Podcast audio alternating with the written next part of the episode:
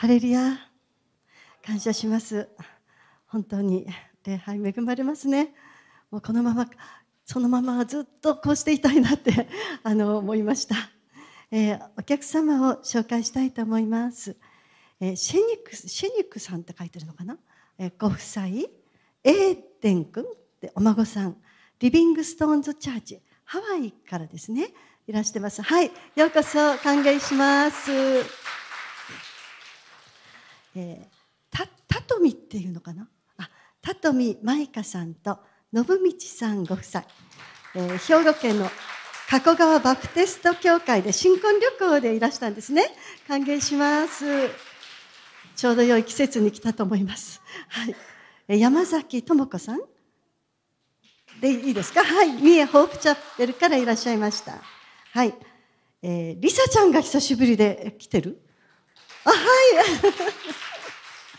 はい、お帰りなさい。えー、鈴木真理さん、東京おんぬり協会2回目で書いてますが、はい、歓迎いたします。そしてデミさん、ワシントン DC から旅行中ということで、はい、歓迎いたします。はい、えー、皆さん、あの無事にアメリカから帰ってきました。もう飛行機が私嫌いなのね。なんであんな鉄の塊がね空を飛び続けてるのかもどうしても理解できないの。思いません？でねもうでもほとんど揺れもなくて空中に長い時間浮かんでいましたがとても平安でした。本当に皆さんの祈りのおかげだと思います。あのロサンゼルスでのね何日だっけなもうすでにあのおぼろげなんですけれども、まあ、11回ぐらいメッセージをあちこちで語り交わり祈り個人面談まで入っててね。10人以上の方々ねあのしたんですけれども、まあ、車で移動しその合間に諦めていた堺雅人主演の「ビバンの8回9回をちゃんと見ることができました。もうねステイ先にねなんとねものすごい大きなねあのテレビが壁にね今壁なんでしょ？ね、ちゃんとあって私映画を見るように見ることできたんですよ。まあすごい幸せでした。本当に。まああの神様がね合わせたいと願っていた何人もの人々との出会いの中でたくさんの愛を受けまた愛を与えることができたかなって思います。あのいくつかの悲劇もありました。といっても2つなんですけどね一つはねハワイからいらしてましてましたけど、ハワイ入国の悲劇ですね。まあ、アメリカ入国と言いますか。あの、ハワイ湾空港で行ったんですけれども、3人、私と清民とリコさんで行ったんですが、3人の中で一番英語をちょろっと話せる、ちょろっとですよ。話せるがゆえに、悲劇が舞い込まれてしまったんですよね。で、その清民がね、帰国して、調べれば調べるほど入国できたのが奇跡だったかもってね、言われる、そういう経験をしたんですよね。まあ、詳しいことは礼拝なので言えませんが。で、あの、あと、ビバリーヒルズの悲劇というのがありましてね。あの、まあ、一応ね、アメリカ行ったからちょっとハリウッドにも行こうかってね、まあ、ちょっと街並みをね、まあ、車で通ったぐらいでね、ハリウッドのサインってどんなもんかと思ったらえこれ？みたいな感じのねいろいろあるんですけどビバリーヒルズの公園にも行ったんですけどそこのあのトイレに公衆トイレにね清美がねカーディガンを肩にかけたまま入ってそれを床に落としてしまったっていうねそれでトイレの洗面所で一生懸命洗濯をしていたというね。もうその悲劇です。もう最後までビバリーヒルズの悲劇と言って私はね楽しく有意義な思い出もあの演出してくれてね感謝して帰ってきました、まあ、今回3人でね行かなかったら私はこれほどまでにねある面でメッセージなどにねご奉仕にあの集中できなかったかなってあの思っています。本当にたくさんのねあのカナンの方にも祈っていただいたことを感謝しています。最後のね一番神経を使うセミナーがあったんです最後。あのテーマはね霊の解放と病の癒しですよ。神経使うでしょ。ですからもう非常に淡々と御言葉と照らし合わせてもう非常に淡々としたんですよ。でもそしてセミナーだからあまり賛美も入れないでねって休憩挟んでもうこれだけはレジュメも配ってもうお勉強ですよ。お勉強ですからねって言ってしたんですけれども、まあ、最後はですから賛美は1曲しか歌えなかったんです。でもね1曲すごい聖霊様が流れてほとんどみんな泣いていたみたいなんですよね。私は一番前にいたんですけれどもあのもう賛美リーダーもなんか何が起こってるんだろうみたいなあの感じで本当にただただ聖霊様が働いて本当に解放とか喜びとか何かの何か変化があったっていうものをあの実感させられたんですけれどもあの時ほど背後の祈り特に最後はねあのシャロンの皆さんにもね祈りたちにももうお祈りお願いしますって言ったんですけれども本当にあ精霊が働くってこういうことなんだなってしみじみ感じさせられてきました。まああのただねアメリカの門番はね今とても厳しくなっていますね。入国審査ですね。特にハワイでね女性日本人女性が一人旅をしたら結構ね返される。実は私もその方を見たんですよね。あの聞いたら全然あのまあ普通のあの旅行だったんですけれども結局返されるって泣いていました。であのまあ売春する日本人女性が増えているっていうこととか不法労働に関しても厳しく監視されているっていうことでねあのいろいろ言われています、まあ、今日はその門そのものであり良い羊飼いであるイエス様の話をしたいと思います、えー、9章前回私がメッセージした9章は生まれながらのヨハネの福音書ですよ。盲人がイエス様をメシアとして信じるようになった奇跡でした。その後、イエス様が続けて民衆に語られたのが10章からのイエス様のメッセージなんですね。今日はヨハネの福音書の中で最も心躍る章の一つ、10章から皆さんとあの考えていきましょう。では、1節から6節まで皆さんも声を出して読みましょう。3、はい。誠に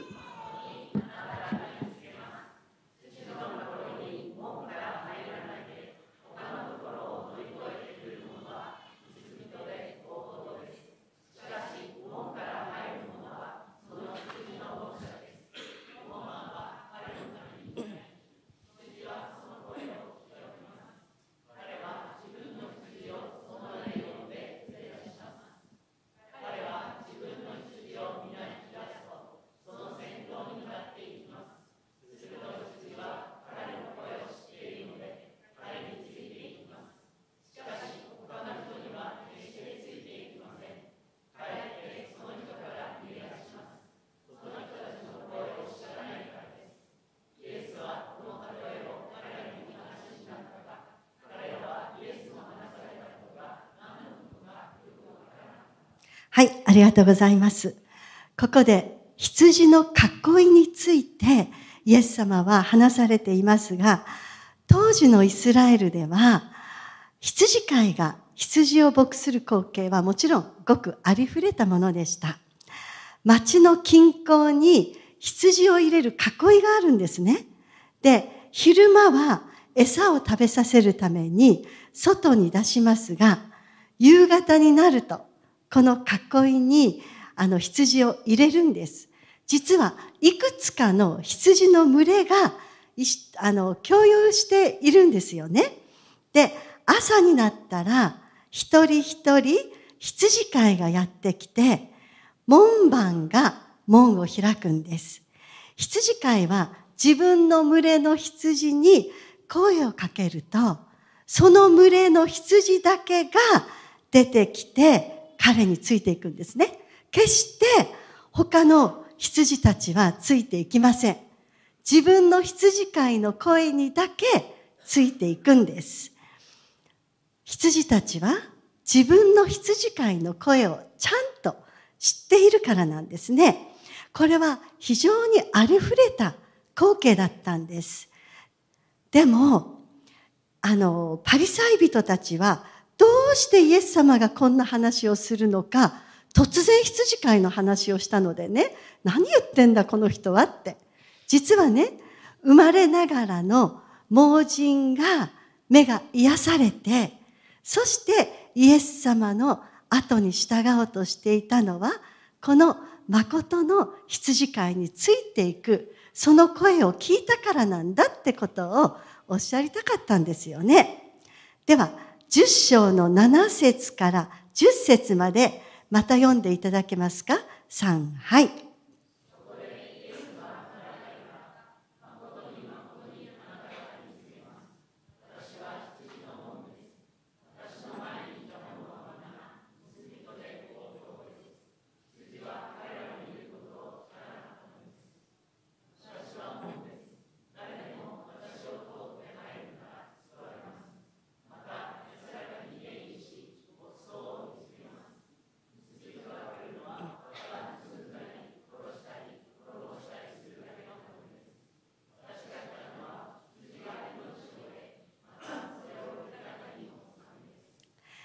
これは先ほどの羊の囲いとは違う田舎にある羊の囲いなんですよね。そこには門番がいなかったんです。羊飼いは羊を囲いの中に入れた時に門のところで杖をね、あの、まあ、横にして低く持つんですね。そして羊がその下をくぐる時にあの、トゲがついていないか、あの、病気になっていないか、あの、変なものが絡まっていないのか、それを調べるんです。羊飼いの杖はそういう役目があるんですよね。そして羊がみんな入ってしまったら、羊飼いはその門のところで寝るんです。羊が敵から守られるためなんですね。ですからイエス様は私が羊の門です。つまり、私は、門っていうのは羊飼いそのものだったんですね。あの、そう言った、そうおっしゃったんです。イエス様の前に来たものっていうのは、人々がイエス様のところに来るのを妨げようとしていたユダヤ人指導者たちのことです。彼らのことをイエス様は盗人であり、強盗だと言いました。つまりね、盗人っていうのは、その人に属しているものや権利を知らないうちに奪う者たちでしょ強盗とはそれを力ずくで奪う者のことです。ユダヤ人指導者たちは、イスラエルの民から不当な税金を取り立て、神様が与えている尊厳や権利でさえ自分たちの利得のために奪っていたんです。トーラを掲げながら九伝立法でがんじがらめに民衆をコントロールしていたんですね。民衆はね、どこで自分たちが損をして何が原因でこんなに苦しいのかも多分わからない人もたくさんいたと思います。皆さん、現代と同じでしょ？今もそう思いませんか？知らない人は知らないんですね。でも、インボイス制度がね、家庭の中にもうんなんちゃらかんちゃらってね、この頃そういうね、広告というのかなんか出てくるようになって、皆さんわかります？わからないでしょ？今の仕組みはね、知らないうちに国民が奪われていると同じ構造をしているんですね。ですから、あなたたちはただ盗んだり殺したり滅ぼしたりするだけの盗人だって、イエス様は国の指導者たち、宗教指導者っていうのは国の指導者でしたから、責めたんです。では、10章の11節から15節も皆さんお読みください。3、はい。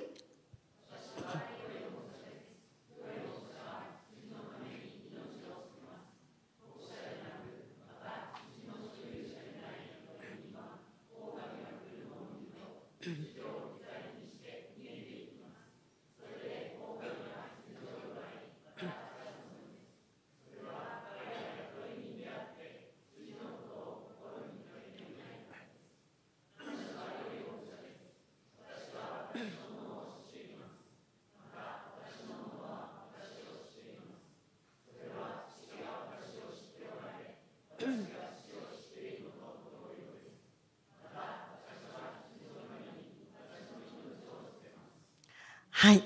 ここでイエス様は、良い羊飼いの話をしたんですね。私は良い羊飼いなんだよって。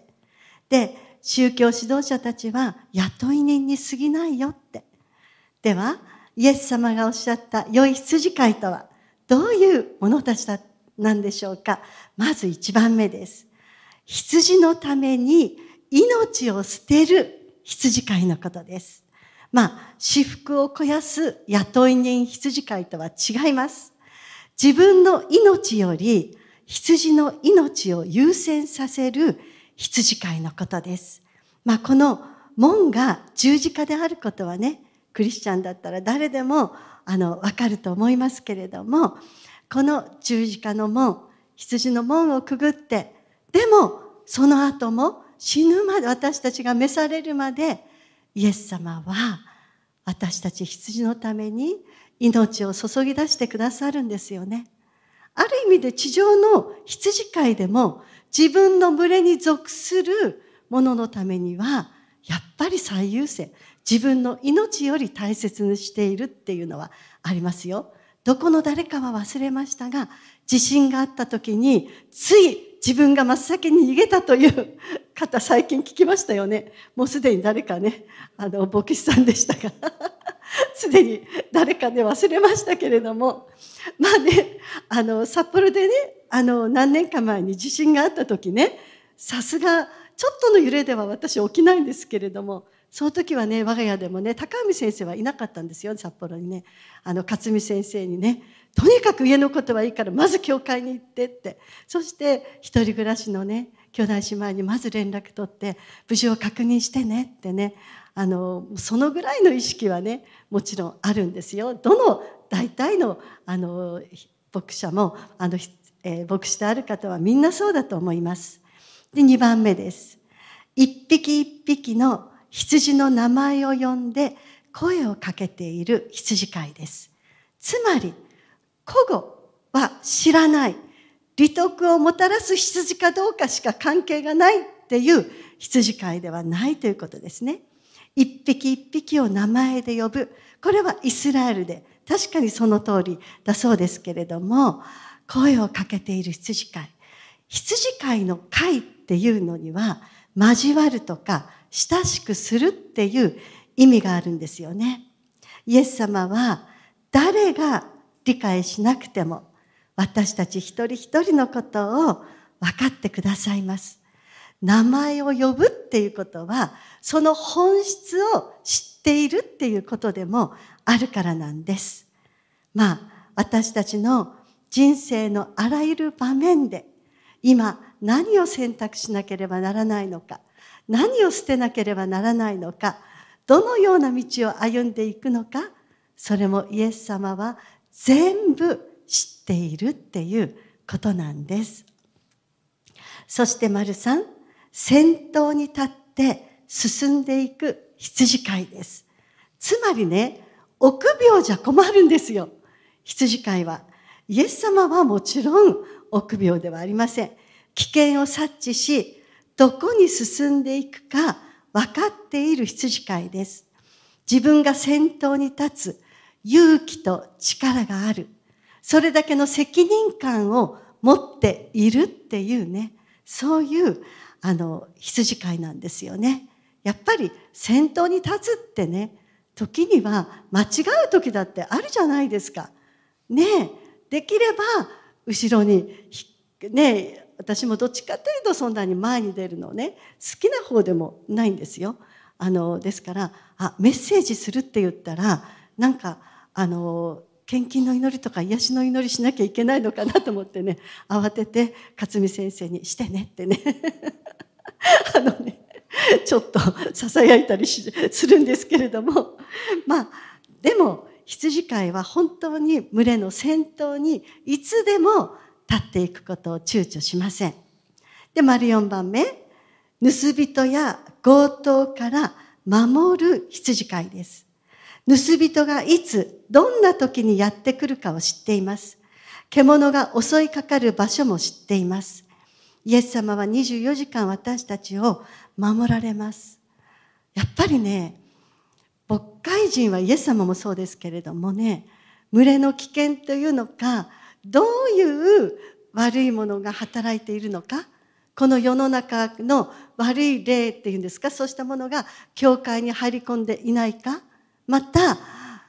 あの、ある面で偽教師とか偽預言者が何らかのことで兄弟姉妹を混乱させないかっていうことは割合敏感というのか見張っています。はい。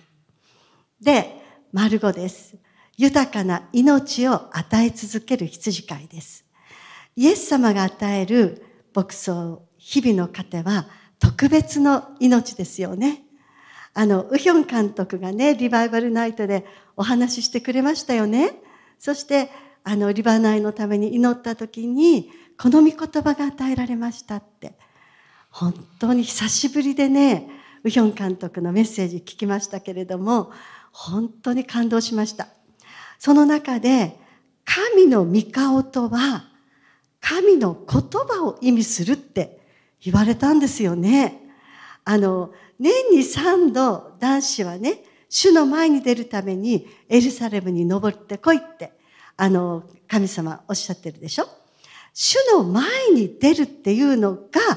神の顔を見に来いっていう意味なんだってことを言っていました。神様の御事を、御顔を真に見ること。そのためにエルサレム、神殿に登ってきなさいって。そしてそれは、同時に神の御口から出る言葉を聞くこと。この言葉の光をね、どう言ったらいいのかしらね。あの、その御言葉をね、受け取ることだっていうことを、いうことをおっしゃってたんです。その時に敵を退けて、霊の自境が広がっていくっていうことをね、あの、お話しされていたんですよね。私ね、本当にね、あ、そうだよねって当たり前なんですが、あの、モーセの、あの、場面見ても、あるところでは、私の顔は誰も見ることできないんだってモーセに言っているんですよ。そうでしょ？なのに、あの、神様はね、モーセとは顔と顔とを合わせて語られたとかね、どっちなのって言いたくなるようなね、箇所って聖書にはあるんですよね。でも、神の御顔を見るっていうことが、神様のその御顔の御口から出る御言葉を受け取るっていうことだ。同じ意味だったら理解できますよね。イエス様もロゴスそのものでしょ。そして私の言葉が命だっておっしゃったじゃないですか。そして黙示録に出てくるイエス様のお顔がどうなってるか皆さんご存知、覚えてますか？太陽のように輝いているんですけれども顔は、その口からは剣が出てるんですよ。あの剣は御言葉の剣ですよ。ですから、御顔を仰ぐというのは、その御口から出る剣である御言葉を受け取るっていうことです。一人一人に語られるその剣、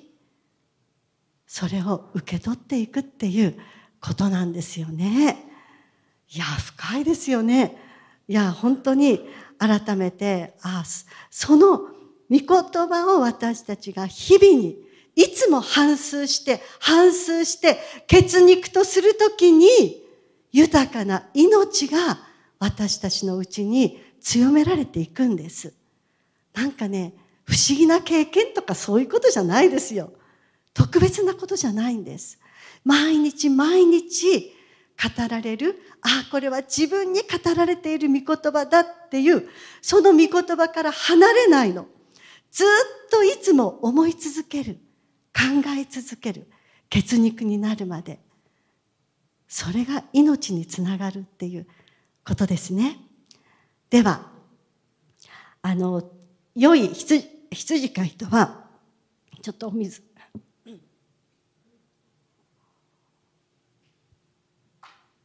あの、このように、えー、5つのこと。羊の、あ、皆さんで読んでみようかな。はい、3、はい。はい。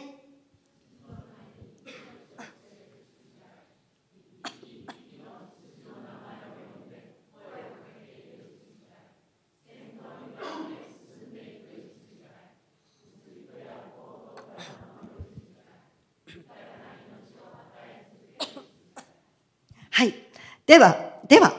羊はどうあるべきなのか。これはね、羊飼いの声を聞く。これに徹するんです。羊は、ごめんなさい。羊飼いの声を聞くんです。で、羊は羊飼いに守られなければ生きていけない動物なんですよね。そのために自分の羊飼いの声を聞き分けることに特化しているんです。でそしてその耳を持っているということなんですね。でなぜなら羊は極度の近眼なんです。ですからあの耳が特別に発達している。しかも自分の羊飼いの声を聞き分けることに特化しているっていうことなんです。私たちは毎日何らかの声を聞いて 生活しています。自分の声だけで決定し行動している人はいません。自分を育ててくれた 親やマイナスであれ、プラスであれ、影響を受けた無数の人々の声、様々な情報やメディアが発している声、何らかの声を聞きながら自分の行動を決めていると思います。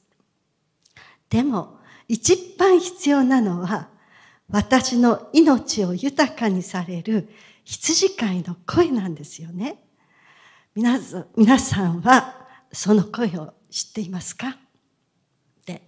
その声を聞き分けているでしょうか？本当に私たちの心を謙虚に素直にさせる声です。慰め、励ましてくださる声です。時には私たちを探って、清め、打ち砕く声でもあるんですよね。その声を私たちは毎日聞き分けることができるように祈る必要があるということなんです。ちょっと私の声乱れてて本当に申し訳ないんですが水が違うとこに入っちゃってね すいませんね。で、そして三つ目、最後です。強盗はいつも羊の命を狙っているということです。あるキリスト教の有名な異端のグループがね、イスラエルで試してみたそうなんです。ある郊外の羊をね、呼んでみたんですって、全くついてこなかったの。だから、ところがね、その羊の群れの羊飼いがやってきて、声をかけたらちゃんとついていったの。彼らはどうしたと思いますか？その方に言って、テープに録音したの。そしてそのテープを聞かせたら、ちゃんとやってきたんですって。これ、悪い方に利用したら大変ですよね。あの、そういうことなんですけれども、いや、ちょっと恐ろしいなとも思いましたけれども、関東の方で29歳のあるアジアの国の伝道者が大会の講師としてあの来られて、まあ、その大会終わったのかな？あの自分は行きたいけれど夫がこの人怪しいって言っているので「房江さん祈っていただけますか?」って、まあ、親しくしている夫人からメールが来たんですよね。ちょうどあのアメリカから日本に移動している時だったので、あの、まあ、すぐにとにかく祈りました。もう、あっけないほどに悪い反応があったんですよね。もう、良いものがかすりもしなかったんです。あの、意外にこういうことって珍しいんですよね。少し長い時間、少し祈って、ああ、これっていう感覚をつかんでいくっていうのが、いきなりもう1から10まで悪かったんですよ。えっと思っても日本に帰ってきてからも何回も祈っても変わらないので、まあ、そのようにメールしました。で「ああそうだったんですかありがとうございます」ってなんとなくでも信じてないぞって生き生きたがってるぞって感じたんですよね。でちょうどリバナイにあの K さんがねあのいらしたでしょ。でご主人はあの、まあ、ごしあの2人とも私よりはそういうあのつながりがあるというかしらあのいろんなことをご存知なので K さんに聞いてみたんですあのこの29歳のこういう方あの今東京でこういうなんか大会してたみたいだけど知ってるって言ったらもういきなり「ダメです!」って言ったんですよね。あの人はダメですって。もう私はって今いろんな人にメールをして騙されないようにって言っているんですってもうすごい剣幕で言ったので私がびっくりしたんですよね。でもその大会にはもう誰もが知っている日本の素晴らしい伝道者というのか重鎮がねバーンと大会の責任者として写真に載っていたんですよ。いやもう先生やめてよって思ったんですけれどもあの皆さんどんなに素晴らしい先生がそこにねいたとしても私たちは祈らなければならない。まあその理由というのがいろいろあるみたいですけれどもあのアフリカで、まあ、その方はある預言者のもとで油注ぎを受けて南米などで素晴らしい解放や悪霊を追い出し癒しのクルセードで用いられているという触れ込みだったんですよねでもね私正直ねまたかって思ったんですこういうことでリバイバル起きるかしらって。何年も前に私たちはたくさんそういう経験しましたね。もちろんカナンもたくさんの恵みは受けましたよ。でもなんか今ね違うなって。なぜならそういうところで癒されたり悪霊が出てても結構元に戻るって話いっぱい聞くんです。なぜかというと悪霊の解放とかねある面で束縛とか病っていうのは全てじゃないですよ。不健全な考え方のパターンや原因となる生活習慣、過去の傷や呪いなどが本当に御言葉によって変えられていかないと、そこを解決しないと本当には癒されない。戻るっていうことがあるんですよ。繰り返してしまうんですよ。ですから、クリスチャンは日々、御言葉を羊飼いの声を聞きながら変えられていく。癒されていく。そこにもちろん神様はある時精霊が望んで一瞬に何かをしてくださることもあります。でも割合多くの病はそんなに簡単にパパッといかないものも多いということを覚えていてください。もちろん私は病の奇跡も信じているし、そういうものをあの経験もしています。でも、外国から先生が来て、もちろんそのそういう全ての先生をね、尊敬していますよ。あの、でも、私、リバイバルってやっぱり、その一つ一つの地方教会から始まっていくものではないのかなって、やっぱり思うんですよ。私リトリート過ぎてからね実はもうねやっと収まりましたが毎日泣いていたんですよね。もう泣けて仕方がなかったの。蒼天に来たらもうどうしようっていうぐらいね泣けてたんですけどもうカナンプレイジュチャーチとライトフルチャーチですね。本当に堅固な御言葉の土台のもとで健全な神の御声に支えられてきたかっていうのを実はリトリートで私は本当に感じたんです。そしてそのような映像を見せられたんですよね。で、それは今のこの、あの、え、教会の形とか人数とかそういうものとは違うんです。もっと霊的なあの教会ですよね。で、本当にそれはあの本当に何て言うんでしょうね。もう堅固なやっぱり何か繰り返しますけれどもあの土台のもとで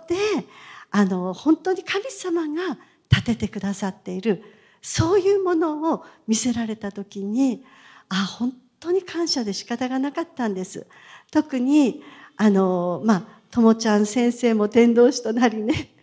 あの本当に、えー、まあ佐竹夫妻という健全な聖書信仰を持ったね長老夫妻のもとで育てられた野ぞ先生がユースパスターとなって美咲ちゃんと共にね牧会にあたりそしてあの勝美先生最初のねあのユースパあの、えーと、主任牧師としてまた今は高文先生とゆりゆりちゃんがねあちょっとちゃんと言っちゃったお嫁さんだけど。いつもはゆりって言,、ね、言ったりするんですけど。あが本当に一緒に牧会して皆さん本当にねたくさんのね弱さもあり足りなさもあり間違いもあり欠点もねあの特に私とかねあの勝美さんには申し訳ないけどもうねつまずきも与えたこともいっぱいあるかもしれない。でも本当にどう言ったらいいのかな？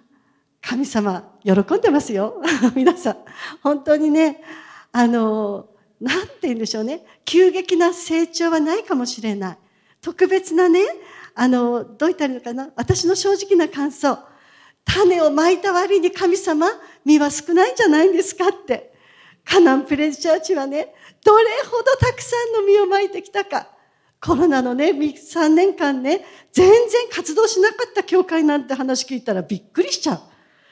この1年間で200人ぐらいの延べ数ねノンクリスチャンが教会出入りしてましたよってぐらいさまざまな働きをねしてましたよね。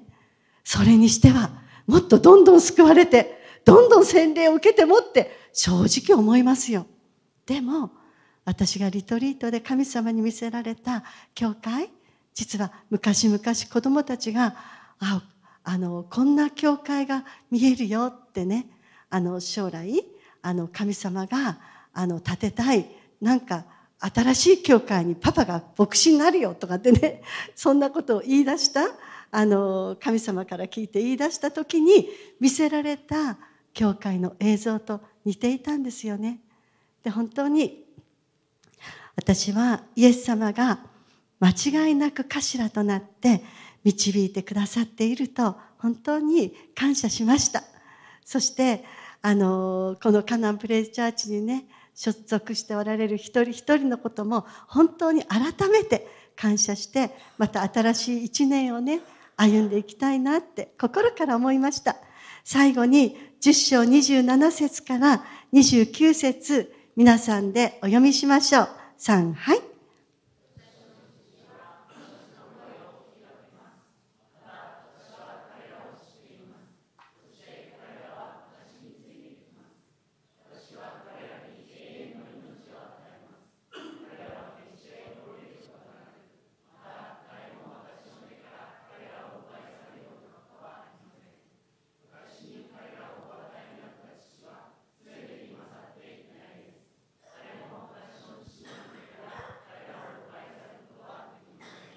お祈りします。